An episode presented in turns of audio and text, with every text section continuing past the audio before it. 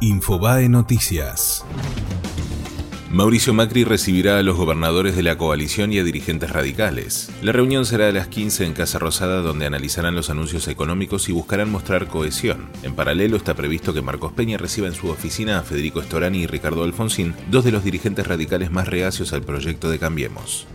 En medio del debate por los precios congelados, las empresas remarcaron y aumentaron la inflación. Los relevamientos semanales de precios desestacionalizados y no regulados muestran saltos de hasta 1,4%, producto del mecanismo defensivo ante el acuerdo que negociaba el gobierno.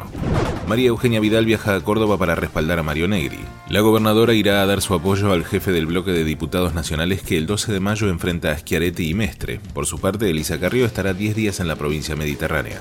Mauricio Macri dejó abierta la posibilidad de una fórmula con Martín Lustó. El presidente dijo que lo está conociendo, pero aseguró que no va a pronosticar un vice. Asimismo, advirtió que la elección contra el kirchnerismo va a ser pareja porque tiene la misma intención de voto y muchos votantes de Cambiemos pasaron a indecisos.